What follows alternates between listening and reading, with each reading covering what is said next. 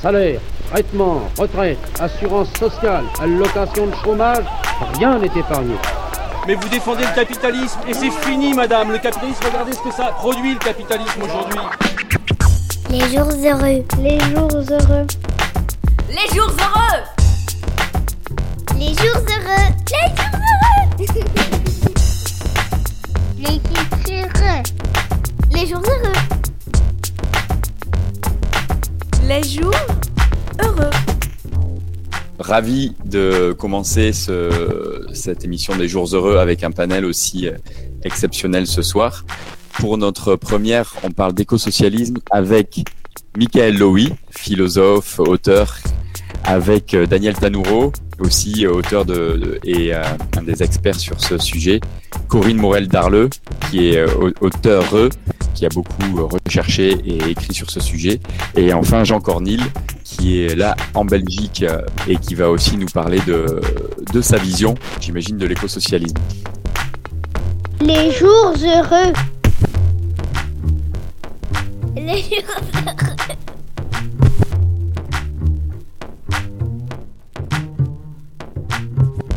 Alors, le but était de commencer avec Michael pour lui demander une définition ou sa définition de l'écosocialisme, parce qu'entre nous, c'est vrai qu'il y a encore beaucoup de gens euh, sur cette planète qui ne connaissent peut-être pas ce concept.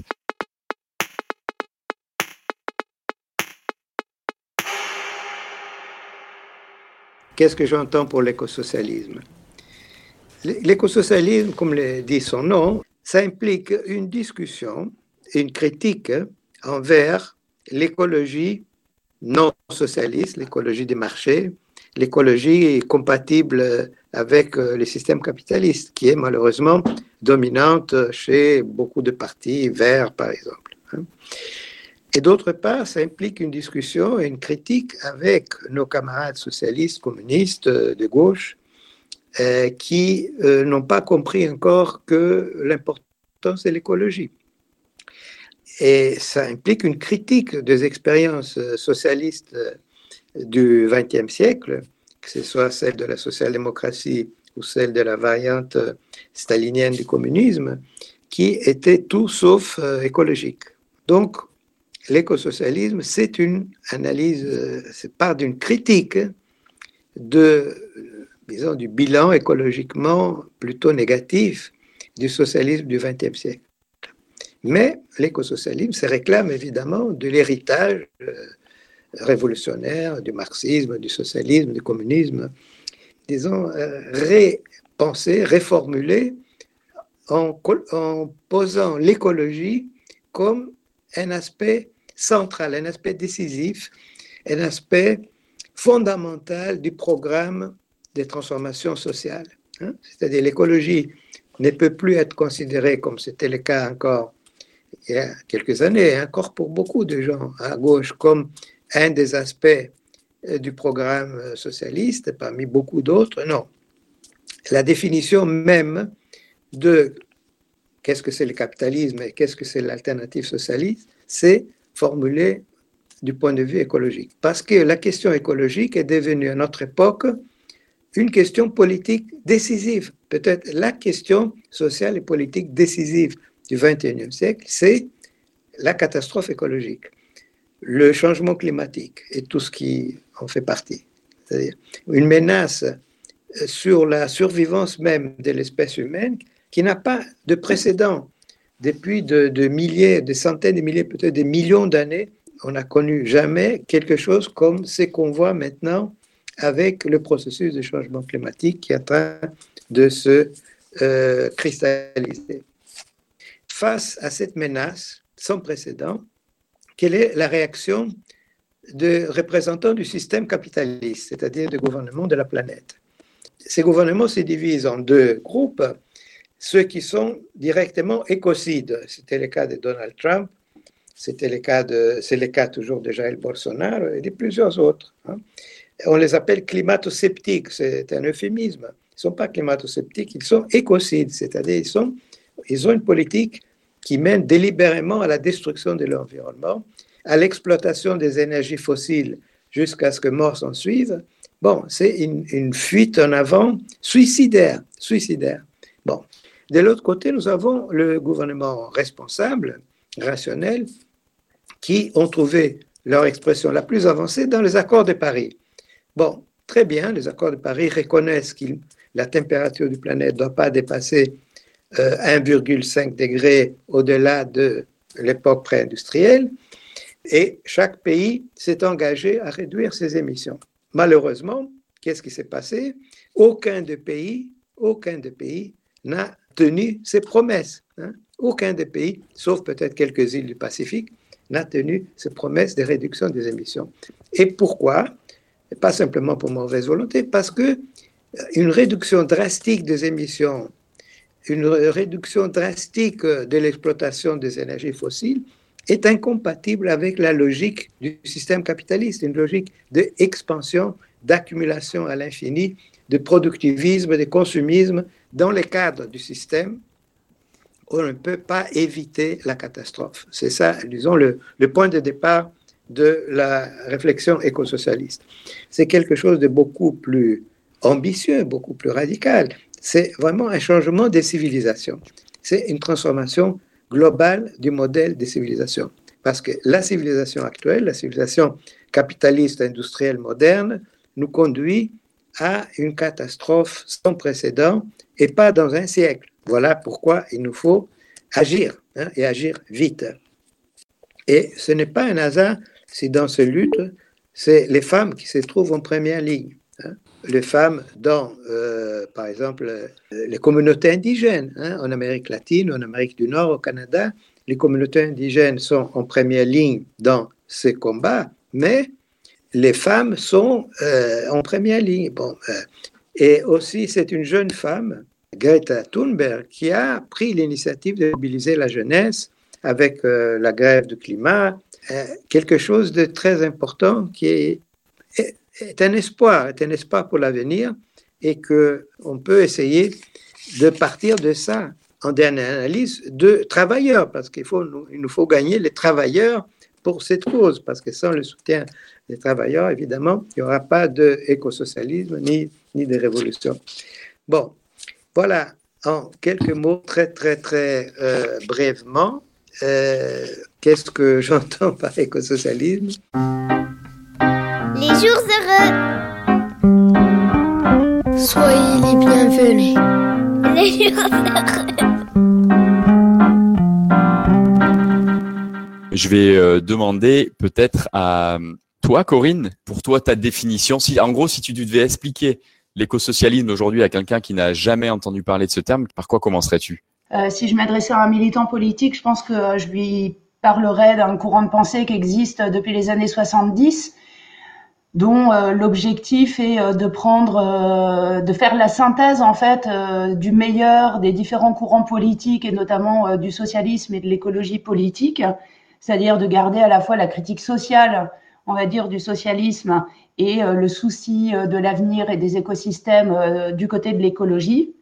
Donc faire la synthèse du meilleur et en même temps y apporter des corrections, c'est-à-dire voilà déjà sur la question de, de l'écologie par exemple, faire preuve d'une analyse radicale comme on dit, c'est-à-dire d'aller à la racine des causes et de pas se préoccuper uniquement des, des, impacts du système actuel, mais bien de remonter au rouage notamment du capitalisme et du productivisme. Et puis pour ce qui est du socialisme, d'être peut-être plus attentif aux conséquences euh, des, euh, des, projets qui sont euh, mis en œuvre, euh, notamment euh, conséquences sur le domaine vivant et sur les écosystèmes. Voilà. Et puis ce qui chapeaute pour moi tout ça, c'est évidemment le fait d'avoir une approche systémique et donc de voilà de, de, de comprendre qu'en fait on ne peut jamais dissocier les luttes environnementales et, euh, et, les luttes sociales, qu'elles ont les mêmes euh, ressorts, les mêmes rouages et que donc il convient d'y apporter les mêmes solutions. Si je devais faire une définition euh, très, très succincte à quelqu'un qui est déjà quand même un petit peu au courant de ce dont on parle en termes de différents courants politiques. Corinne, quand, quand je t'ai contacté pour t'inviter à l'émission, tu m'as dit que, je te cite, on n'entend plus beaucoup parler d'éco-socialisme, il me semble. C'est pour moi un regret et une tristesse. Je vais adresser cette, euh, cette phrase peut-être à Daniel. Est-ce que tu es, est-ce que tu es d'accord avec Corinne quand elle dit qu'on entend moins parler d'écosocialisme maintenant? Oui, je crois que c'est une constatation euh, difficilement escamotable. Je crois qu'on peut difficilement contester le fait, mais c'est un fait paradoxal.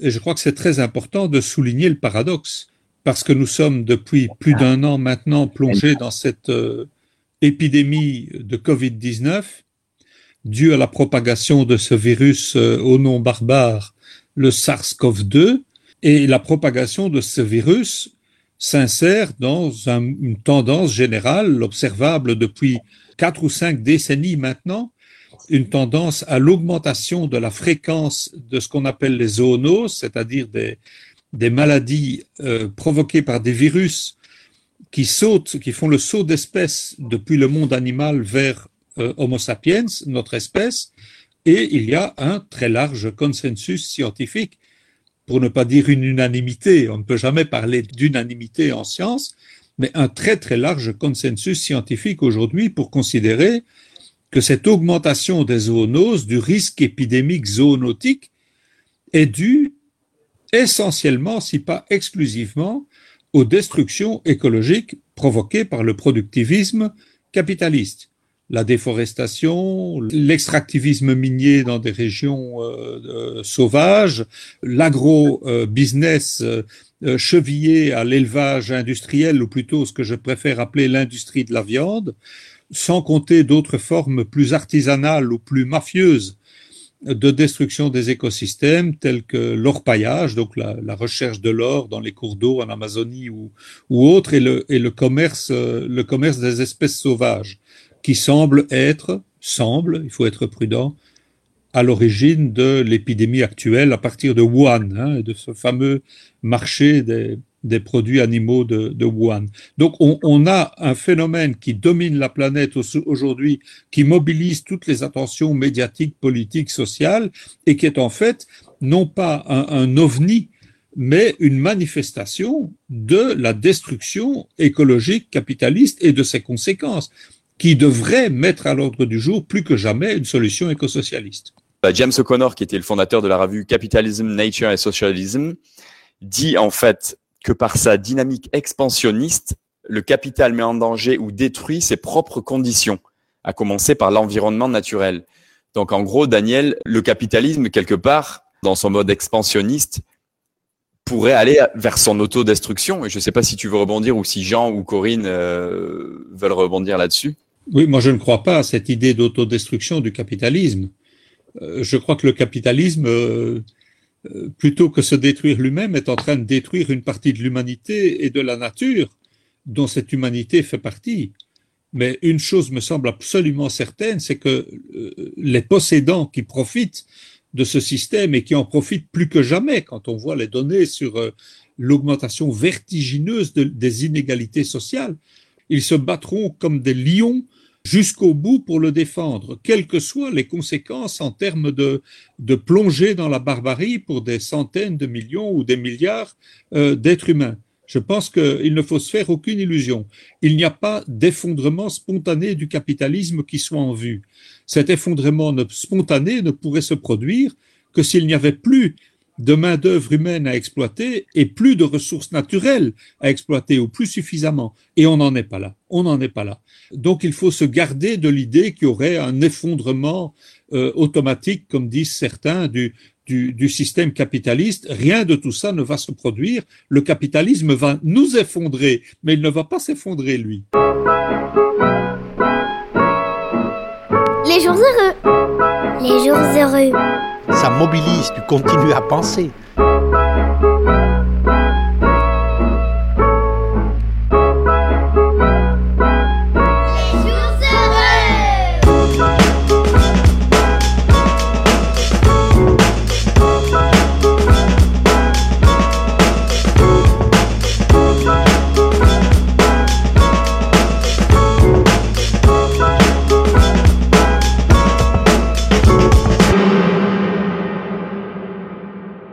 Est-ce que euh, vous aviez, Corinne et, Daniel, à l'époque où vous commenciez à, réfléchir à ces questions, il y a quelques années, est-ce que vous aviez vu arriver ce, risque d'abord du, capitalisme vert et du greenwashing? Oui, mais je, crois que, enfin, effectivement, ça fait maintenant très longtemps. Et je pense qu'au moment où euh, les, premiers pionniers euh, de l'écosocialisme ont commencé euh, à théoriser ce, projet politique, je pense qu'ils étaient déjà largement conscients effectivement des, des, dérives possibles du capitalisme. Et ces dérives-là, en fait, elles se confirment toutes une par une au fil des décennies. Et on en a encore eu l'exemple là avec euh, avec la pandémie et avec la manière dont euh, certains euh, géants du système en profitent pour bah pour accumuler encore plus de profits, que ce soit des individus, les, les, individus les plus riches de la planète, ou que ce soit des entreprises comme Amazon et, et, compagnie, et tous ceux qui organisent en fait les, les processus de surveillance de masse euh, qui euh, rentrent aujourd'hui malheureusement dans cette espèce de, de diptyque de, de, de contrôle et de surveillance que dénonçait déjà Foucault. Donc euh, voilà, je crois que ça, effectivement, euh, c'est pas c'est pas une nouveauté. Ce qui est une nouveauté, peut-être, en tout cas, moi, je suis moins affirmative que Daniel là-dessus. C'est quand même alors, la capacité euh, du, capitalisme à rebondir. Et moi, je me pose quand même encore cette question de savoir jusqu'où il va rebondir. On le sait que cette capacité du capitalisme à rebondir, et, euh, et à faire euh, du, profit à la fois en générant les pollutions et ensuite en proposant des fausses solutions technologiques pour euh, résoudre ces, les problèmes qu'il a lui-même engendrés. Mais tout de même, euh, moi je crois aussi qu'il y a des points de vulnérabilité réels dans euh, la manière dont le capitalisme s'est mondialisé aujourd'hui, dans notre ultra dépendance euh, au numérique et euh, au, réseau numérique et à l'énergie en général. Et je pense que ces points de vulnérabilité, ils existent. Alors, je je, je, je suis pas du tout en mesure de prophétiser ce qui va se passer. Tout ce dynamisme du capitalisme vert ne doit pas euh, nous, empêcher de regarder ces vulnérabilités-là, d'autant plus que ces vulnérabilités-là, sont aussi souvent les nôtres. Elles sont celles du système capitaliste, mais elles sont euh, aussi euh, celles de nous en tant qu'habitants de la Terre. Donc voilà, sur la, dépendance au numérique, sur la dépendance notamment dans, dans, notre pays à l'électricité, sur notre dépendance à la technologie, sur le fait que pour la plupart d'entre nous, nous ne savons plus rien faire de nos mains, ni nous, nous débrouiller sans euh, un tuto internet euh, ou euh, Wikipédia ou, que sais-je. Je pense que c'est une vraie fragilité sur laquelle on, doit travailler, non pas pour évidemment sauver le système, mais pour nous sauver nous-mêmes. Les, puissances européennes se vantent d'être écologistes, les grandes marques de supermarchés se vantent d'être vertes et écologistes. Qu'est-ce que tu en penses, toi, de cette histoire de capitalisme vert qu'on nous vend un peu partout? J'en pense que c'est du, c'est du pipeau complet. C'est-à-dire, euh, il peut y avoir des capitaux verts, il y en a beaucoup, il y en a de plus en plus même. Euh, euh, même les, les, grands, les grandes multinationales fossiles font dans le vert aujourd'hui. Hein. Total investit dans le photovoltaïque en Inde, euh, en même temps qu'ils investissent euh, dans le pétrole en Ouganda et dans le gaz au Mozambique. Mais bon, voilà, tous font ça, même ExxonMobil, CMI, donc euh, ils sont à fond sur les renouvelables également. Mais le capitalisme en tant que système ne peut pas être vert pour une raison bien simple qui a été donnée par Michael tout à l'heure c'est que c'est un système qui, qui doit fonctionner euh, en accumulant toujours plus, en produisant et en consommant toujours plus. Et ça, c'est complètement incompatible avec, euh, avec les, limites écologiques euh, de la planète. Toutes les, toutes les grandes questions écologiques aujourd'hui se ramènent à ça, en fait, à la question des limites. Euh, non seulement le, changement climatique, mais la, biodiversité, euh, la perturbation du cycle de l'azote, euh, l'épuisement des sols, qui sont les quatre dossiers majeurs. Plus on peut rajouter aujourd'hui le risque épidémique. Ces cinq questions-là se, ramènent à la question de l'acceptation qu'il y ait des limites à l'accumulation du capital. Et le capital ne peut pas accepter cette, évidence. Il est basé sur cette logique du toujours plus, produire plus, consommer plus, transporter plus et plus vite, plus loin. Alors c'est pas de l'idéologie, ça. C'est important de, comprendre que ce constat de l'incompatibilité, de l'antagonisme entre le capitalisme et les limites de la planète n'est pas une question écologique, c'est une question tout à fait simple et matérielle. Si on prend euh, les accords de Paris dont parlait euh, Michael Levy, rester sous un degré et demi, sans dépassement temporaire, comme on dit aujourd'hui dans la littérature des apprentis sorciers, rester sous ce seuil ou ce plafond de 1 degré et demi impliquerait de réduire les émissions de CO2 au niveau mondial de 58% d'ici 2030 et de 100% d'ici 2050, et même de les rendre négatives dans la deuxième moitié du siècle. Alors ça, c'est au niveau de la planète. Au niveau des pays capitalistes développés, la réduction des émissions devrait être de 65% d'ici 2030 pour tenir compte du fait que les pays du Nord sont plus responsables historiquement de l'accumulation de CO2 dans l'atmosphère que les, pays du Sud. Réduire les émissions de CO2 de 65% en 10 ans, même plus 10 ans, en bientôt 9 ans à peine, quand on sait que 80% de l'énergie est d'origine fossile et que 80% environ des émissions de CO2 proviennent de la combustion des, combustibles fossiles, on se rend bien compte que c'est un effort hallucinant, à peine envisageable. Euh, enfin, je veux dire, euh, nous souhaitons tous le triomphe d'une révolution écosocialiste dans le mois qui vient, peut-être même dans la semaine à venir, mais même dans ce cas-là, au niveau mondial, euh, personne n'oserait jurer du fait qu'il soit possible de satisfaire cet objectif, de satisfaire cette équation. 65% de réduction des émissions de CO2 d'ici 2030 dans les pays capitalistes développés, 58% dans les pays du Sud. La seule certitude qu'on a, c'est que ce n'est possible éventuellement qu'en réduisant radicalement, radicalement, comme l'a dit euh, Corinne tout à l'heure, la production matérielle, les transports, non seulement les transports de marchandises, mais les transports de personnes, euh, en réduisant radicalement la consommation de viande, etc. Donc des, efforts extrêmement importants qui posent la question de, leur euh, faisabilité sociale. Et à cette question de la faisabilité sociale, la seule chose qu'on puisse répondre, c'est que les populations ne s'empareront d'efforts d'une telle ampleur que s'il y a à la clé un plus, un mieux vivre, un avantage pour, pour la majorité sociale. S'il n'y en a pas, inutile de dire qu'on court, euh, on court à l'échec. La question de ceux qui produisent est une question décisive. Si on veut produire moins, il faut changer de mode de production, il faut sortir du système capitaliste. Mais on ne va pas faire ça à l'insu des producteurs et des productrices, et a fortiori, on ne pourra pas le faire contre eux. Donc il faut les gagner à ce combat-là. Comment mettre en avant une perspective de société, de civilisation qui implique un mieux vivre, une amélioration euh, pour, pour la majorité sociale? Deux ou trois choses clés. La première, c'est que si on veut produire moins, il faut réduire très radicalement le temps de travail. Ça, c'est un plus pour, pour tout le monde parce que le travail nous abrutit, nous épuise, en tout cas le travail dans le système capitaliste, qui n'est pas une création, qui n'est pas une activité créatrice, mais qui est une, une servitude. Deuxième chose, c'est qu'il faut faire reculer, il faut moins de privé, plus de public. Il faut faire reculer radicalement la sphère de la propriété privée, la remplacer par des services au public, une propriété collective avec un contrôle démocratique. Euh, je vois en tout cas deux domaines clés, l'extension du soin aux personnes et, l'extension du soin aux écosystèmes.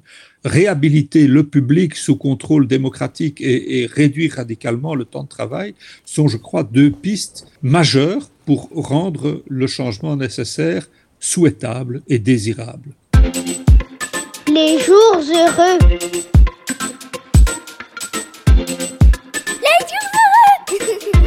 Ça mobilise, tu continues à penser.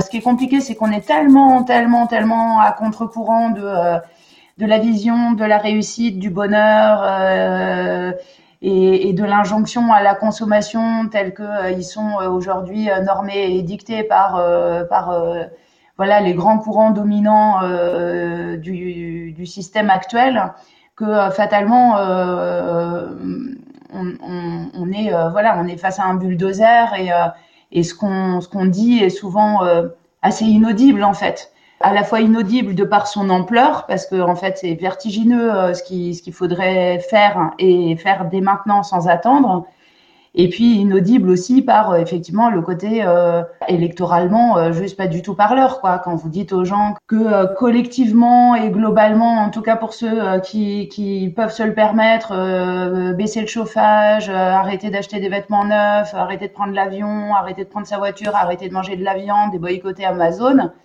bah en fait, ça fait pas rêver grand monde aujourd'hui, quoi. En gros, on sait à peu près ce qu'il faudrait faire en termes de, de mesures, de programmes. Il y a quand même, enfin voilà, on est quand même très nombreux à avoir réfléchi là-dessus. Il y a eu plein de nouvelles choses qui sont arrivées euh, depuis euh, depuis deux ans, on va dire, où les choses se sont un peu accélérées, notamment sur la question du climat et de la biodiversité. Il y a des cabinets d'études indépendants qui se sont montés, qui ont dit ce qu'il fallait faire. On a le Haut Conseil pour le climat qui fait régulièrement des recommandations. Globalement, il me semble que euh, on sait à peu près ce qu'il faudrait faire. Je pense que en réalité, euh, sur euh, sur l'écosocialisme, mais c'est valable aussi pour moi sur voilà sur l'écologie sociale, la décroissance, voilà tous ces tous ces courants de l'écologie politique, on sait à peu près où on veut aller et quel type de société on a envie euh, de, construire. Je crois qu'on est à peu près aussi au clair maintenant sur euh, qui sont nos alliés et qui sont nos ennemis. Il me semble que ce qui nous manque le plus aujourd'hui, c'est une stratégie d'action. Moi, je vois beaucoup de nouveaux collectifs, de nouveaux militants, de jeunes ou de moins jeunes qui rentrent dans la bataille euh, de ce que nous, on appelle l'écosocialisme hein, depuis un an et demi, deux ans qui sont tellement pressés par l'urgence et tellement pris au trip par la gravité de la situation dans laquelle on est que euh, ils investissent le terrain, ils sont à fond dans les actions, ils sont ultra déterminés, ils occupent des terres, ils montent des ânes, ils font tout un tas de choses. On a quand même, il me semble-t-il, un gros angle mort qui est la question de la stratégie, c'est-à-dire comment est-ce que euh, on, fait pour aller du point A au point B avec euh, les données du problème telles qu'elles sont aujourd'hui. Et je pense qu'on a vraiment besoin de cette stratégie commune parce que aujourd'hui, beaucoup plus qu'il y a dix ans, il y a davantage de collectifs, davantage d'îlots de résistance, davantage euh, voilà d'endroits où s'inventent des alternatives. Mais si on n'arrive pas à archipéliser tout ça avec une stratégie commune, à tisser des liens et, à avoir cette réflexion politique, j'ai peur que tout ça ne reste toujours que dans les marges du système et euh, ne devienne jamais majoritaire. Pardon. Euh, Jean, tu as été même euh, jusqu'à être député fédéral. Comment est-ce qu'on crée euh, justement cette, action dont, parle Corinne et, et comment est-ce qu'on amène ce rapport de force, puisque je pense que derrière il y a une histoire de rapport de force aussi dans ces cénacles J'ai un long parcours en politique depuis quelques dizaines d'années. J'ai commencé comme un modeste militant social-démocrate je n'avais absolument pas conscience, pas vu du tout l'angle de vue euh, écologique, et je militais donc euh, au Parti socialiste euh, bruxellois, avec beaucoup de femmes et d'hommes qui sont d'ailleurs restés mes amis, mais j'étais tout à fait dans une logique, je dirais, classique de la compatibilité entre le maintien du capitalisme et, et les redistributions sociales. Et au cours du temps, au fil de mes rencontres, de mes lectures, de ma curiosité, des terrains que j'ai été voir euh, euh, de par de, là les, déserts et les océans, je me suis progressivement éveillé à la conscience de la question écologique et environnementale.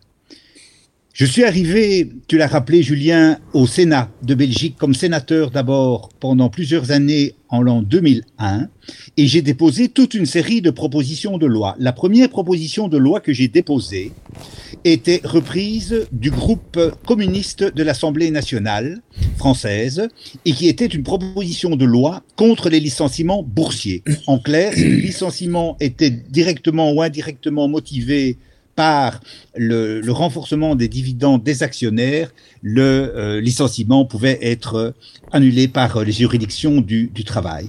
C'était sans illusion d'une certaine manière. Et puis j'ai essayé quand même de, faire passer une toute petite chose. Et, qu'est-ce que j'ai obtenu? J'ai obtenu l'inscription dans l'article 7 bis de notre Constitution du droit au développement durable. Après un long, long débat, euh, parce qu'il faut des majorités spéciales tant à la Chambre des représentants qu'au Sénat, avec euh, une euphémisation incroyable, je dirais, du texte qui fait qu'aujourd'hui, il est vraiment euh, totalement inutile, à mon sens totalement euh, passe-partout. Donc, j'ai une certaine, euh, pour répondre et terminer sur ta question, une certaine euh, désillusion de l'activité et de l'action parlementaire avec tout le respect que j'ai pour la démocratie et pour les hommes et les femmes qui ont choisi cette voie-là. Donc, c'est pas une question de personne, c'est une question de système.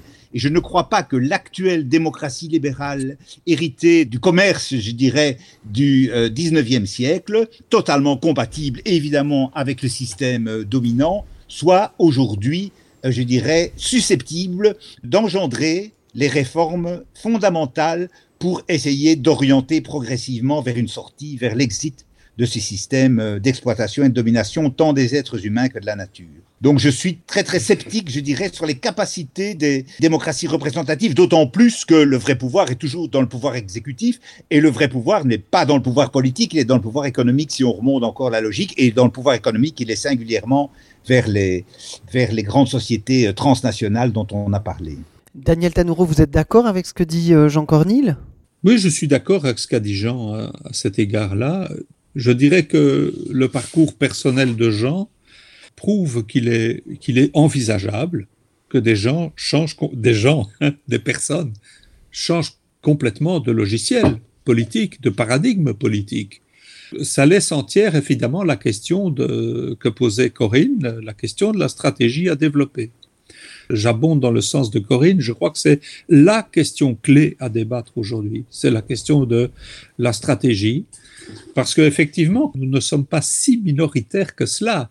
Hein euh, nous avons ce sentiment d'être minoritaire, mais il y a beaucoup de choses qui bougent, il y a beaucoup de mécontentement dans la société, il y a une crise de légitimité du système qui est extrêmement profonde, et il y a une crise de légitimité des institutions politiques qui gèrent le système, qui est encore plus profonde peut-être que la crise de légitimité du système socio-économique euh, lui-même. Et donc il y a une course de vitesse entre la gauche et l'extrême droite pour occuper le terrain, pour tirer une majorité vers, euh, vers, dans un sens ou, dans l'autre. Dans ce contexte général, brossé à très gros traits, se pose la question de, de la stratégie soulevée par, euh, par Corinne. Dans mon, dans mon nouveau bouquin, là, euh, Trop tard pour être pessimiste, qui est sorti en, en juin 2020 avec la chance que m'a donné l'éditeur de me permettre d'écrire un avant-propos sur la, sur la pandémie. Il y a cinq chapitres et j'ai consacré tout le dernier à cette question de la stratégie. Mon constat, c'est que la classe sociale dont on attendrait qu'elle soit à l'avant-garde du combat pour euh, une alternative anticapitaliste aujourd'hui est de facto à l'arrière-garde. La classe sociale, c'est la classe ouvrière. De facto, la classe ouvrière est à l'arrière-garde. Pourquoi?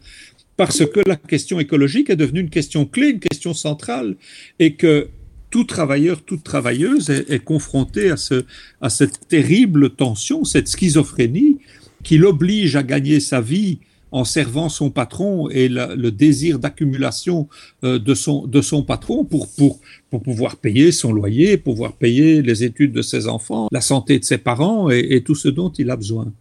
Donc, de facto, le mouvement ouvrier, la classe ouvrière, est plutôt à l'arrière-garde des luttes de transformation éco-sociale ou éco-socialiste.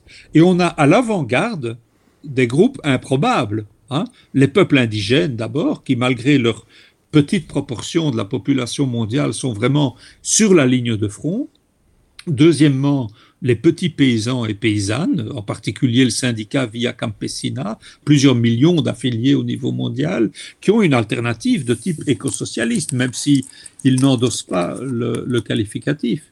Et puis on a la jeunesse, euh, Greta Thunberg, les grèves pour le climat, mais aussi des formes d'action plus radicales comme Ende Gelände euh, en Allemagne ou comme euh, les ZAD, la ZAD de Notre-Dame-des-Landes, mais aussi notre ZAD à nous, hein, à Arlon.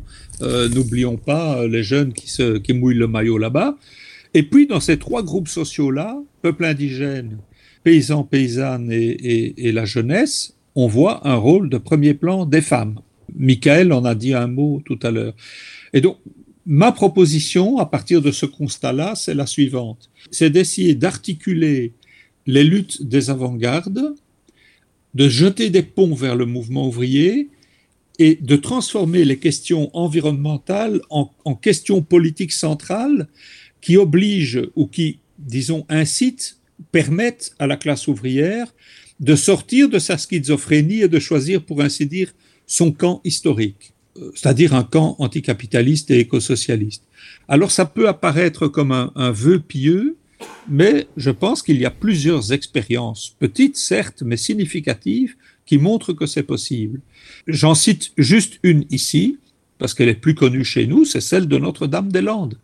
On sait que les zadistes ont joué un rôle clé dans la victoire euh, que Macron a essayé d'annihiler, mais enfin, il y a quand même eu victoire, l'aéroport n'a pas été construit.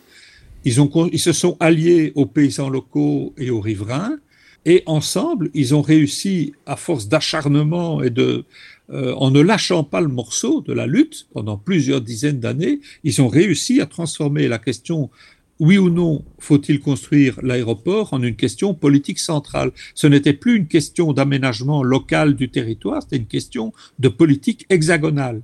Et toutes les forces sociales et politiques étaient obligées de répondre oui ou non à la question oui ou non faut-il construire l'aéroport? Et un truc très important s'est produit.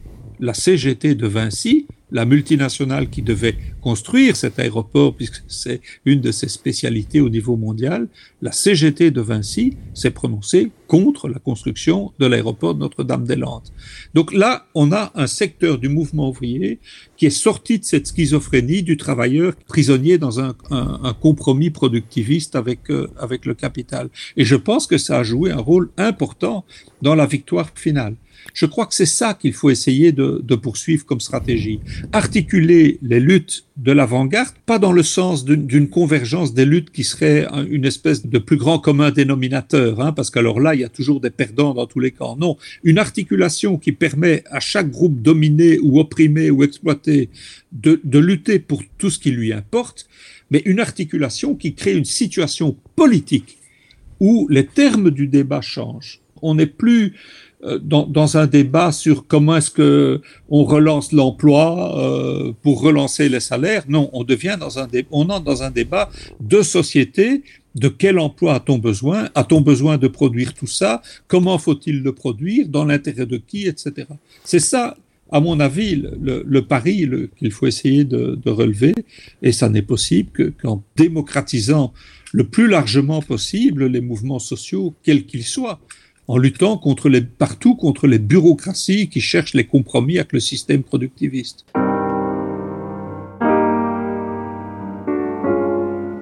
Écoutez comment se prononce le... Les jours heureux. Les jours heureux. La vérité, une fois réveillée, ne retourne plus jamais au sommeil.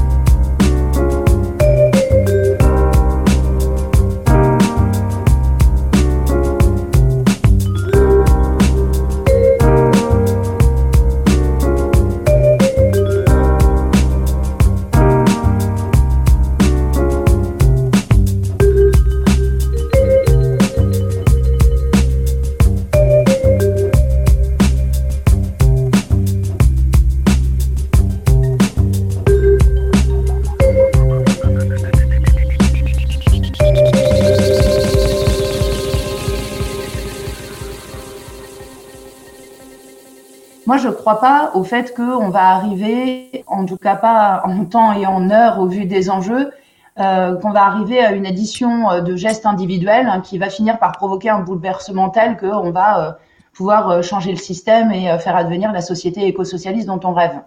Je crois que malheureusement, des alternatives, il en existe depuis les années 60 et qu'il n'y a pas eu l'effet de contagion en fait qui permet de même pas de ralentir l'extension et l'emprise du système capitaliste. Donc je pense que ça suffit pas en termes de, stratégie. Par contre, ça ne veut pas dire qu'il ne faut pas les faire ces gestes individuels. Je pense que euh, là, on, sort pour moi du registre purement politique et on rentre dans un registre éthique de commencer euh, aussi par euh, soi-même réfléchir à sa manière de vivre, sa dépendance au numérique, à la technologie, son consentement volontaire à la surveillance et au contrôle et aux algorithmes, voilà, pour moi, euh, cette réflexion-là, elle est absolument nécessaire. Après, tout le monde n'a pas les mêmes marges de manœuvre pour modifier euh, ses comportements individuels, mais en tout cas, il me semble que c'est une étape intérieure et éthique qui est, qui est hyper importante.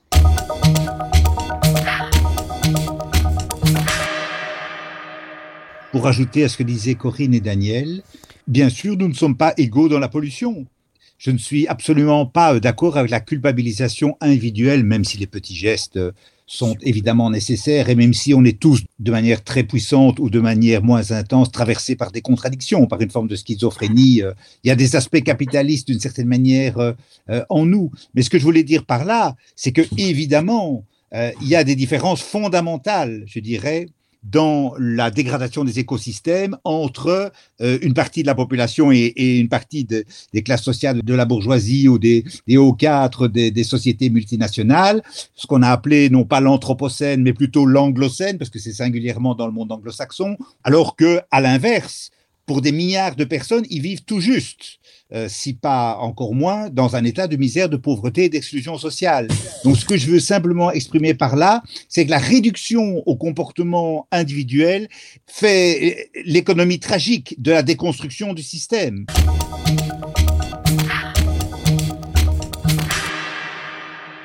J'ai beaucoup d'admiration pour certaines tentatives étatiques de certains États, singulièrement dans les, années, il y a bien sûr Salvador Allende avec l'unité populaire au Chili dans le début des années 70, mais singulièrement au début des années 2000, au début du XXe siècle, les expériences en Équateur, en Bolivie, voire au Venezuela, où il y a eu des volontés de nationalisation, de contrôle de l'énergie face aux puissants gouvernements euh, nord-américain, où il y a eu des alliances aussi entre, par exemple, en Bolivie, les petits paysans et les mineurs, donc des convergences, même si Daniel n'aime pas le mot, de lutte qui ont permis l'élection d'un gouvernement à la fois euh, démocratique et à la fois, d'une certaine manière, éco-socialiste. Donc je pense aussi, plutôt dans la, logique de ce qu'exprimait euh, Corinne, que une partie de la lutte pour les biens communs de l'humanité, pour l'intérêt général, viendra d'une structure collective, d'une structure publique, et pas uniquement de euh, l'addition ou l'agglomération d'un certain nombre de luttes et de résistances, aussi nécessaires soient-elles.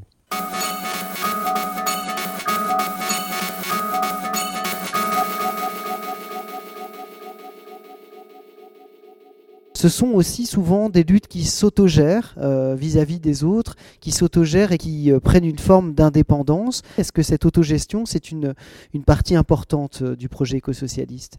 Peut-être Corinne? C'est un vrai débat. Moi, je viens plutôt, comme vous le savez, de la planification écologique du parti de gauche, avec l'idée, en tout cas, qu'on a besoin en fait d'une structure publique puissante au vu de, de tout ce qu'il y a à faire et euh, pour s'assurer euh, justement euh, d'une égalité de traitement de l'ensemble des citoyens sur l'ensemble du territoire. voilà, la logique en fait tout simplement des services publics et j'y reste très attachée. Maintenant, ce que je vois se développer dans les nouvelles formes de militantisme et dans l'avant-garde dont parlait Daniel tout à l'heure, c'est aussi la montée en puissance de d'actions performatives, c'est-à-dire d'actions qui portent en elles-mêmes leurs propres revendications. Quand la ZAD s'installe à Notre-Dame-des-Landes, c'est pas uniquement une revendication adressée au gouvernement pour établir un rapport de force sur l'abandon de l'aéroport, c'est que sans attendre la réponse du gouvernement, ils inventent déjà une autre manière d'habiter ensemble sur ce lieu, d'y inventer euh, d'autres manières euh, d'être euh, au monde qui nous entoure, de prendre des décisions ensemble. Donc en fait, ils sont déjà, pour moi, dans une action performative et pas uniquement revendicative. Et ça, c'est, je pense, une des vraies forces des nouveaux réseaux militants alternatifs et autogérés, c'est la question du, du, timing. Parce que moi, je, suis, je suis d'accord avec ce que disait Daniel tout à l'heure hein, sur la question de la stratégie, etc. Mon problème, c'est la question du timing. Quoi. C'est est-ce qu'on a le temps d'attendre de voir où, où, ça nous mène.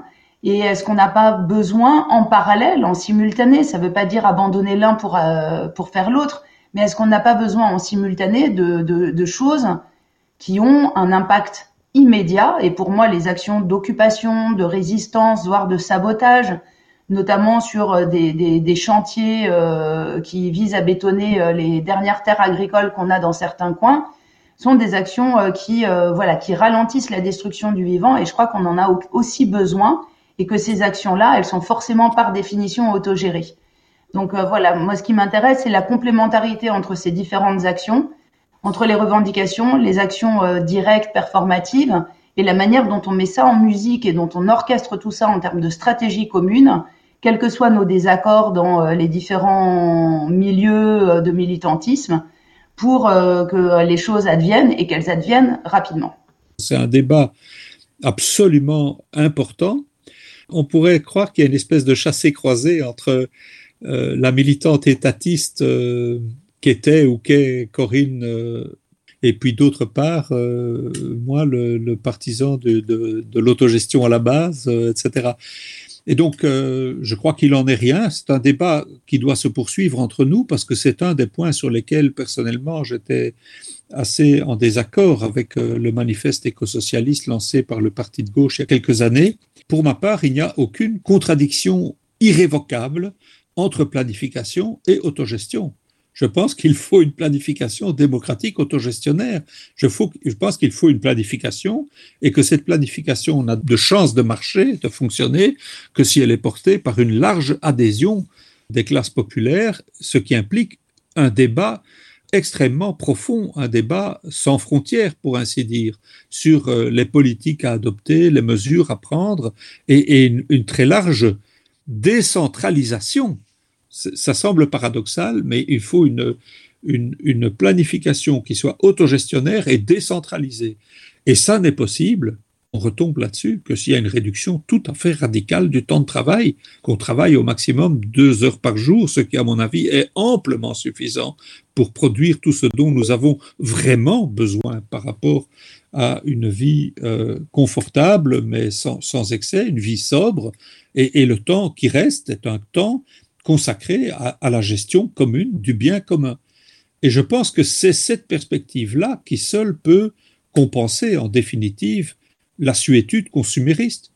J'ai en effet une conviction très forte qui est que le consumérisme effréné, y compris dans les classes populaires, n'est qu'une compensation misérable pour la misère des relations sociales dans l'existence et pour l'absence de prise collective sur nos existences communes. C'est ça le nœud, je crois. Il y a une compensation pour cette misère de cette existence atomisée, consumériste, qui ne, donne comme, perspective que d'aller faire un tour au supermarché, au shopping ou au centre commercial pour, euh, pour avoir une illusion de vie sociale et de, et de, et de valeur, de, de, de valeur propre, d'intérêt propre. Les jours heureux. Les jours heureux sur cette action, sur le plan euh, stratégique ou la stratégie qui a été énoncée à la fois par Jean et par Daniel, qu'est-ce qu'il faudrait faire urgemment pour faire entendre euh, euh, ces voix de l'écosocialisme et surtout pour passer à l'action selon vous, vous qui avez aussi participé à un certain nombre de, mouvements politiques? Pour être un peu un peu provocatrice et en même temps ouvrir les esprits en conclusion, moi je je pense qu'en fait ce qu'il faudrait c'est plutôt que d'essayer d'y aller trop progressivement en se disant qu'il faut pas braquer les gens, qu'il faut euh, euh, que, que, embarquer tout le monde, etc.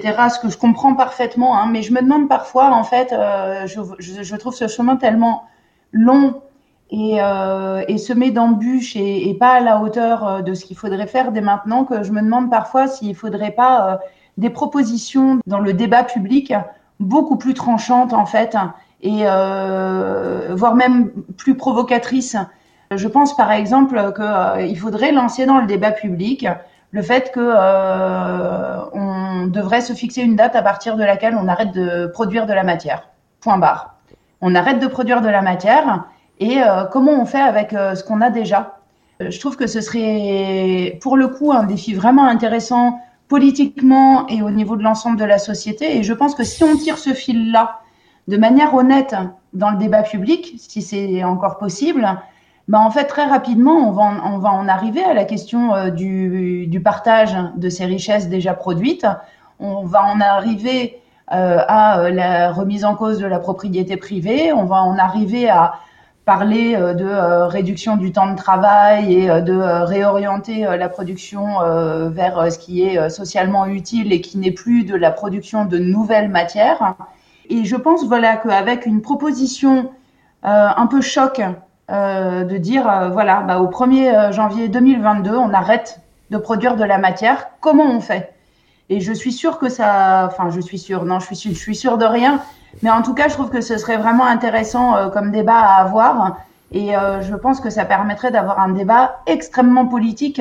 Et euh, comme disait Daniel tout à l'heure par rapport à la ZAD de Notre-Dame-des-Landes, un débat dont tout le monde pourrait s'emparer et qui pourrait être discuté et débattu dans, dans, dans tous les foyers avec sans doute beaucoup de passion, peut-être quelques disputes familiales, mais je crois que l'enjeu vaut bien quelques disputes familiales vu la situation dans laquelle on est. Et donc euh, voilà, moi c'est un peu euh, ça le souhait que euh, j'aimerais formuler ce soir en conclusion. Les jours heureux.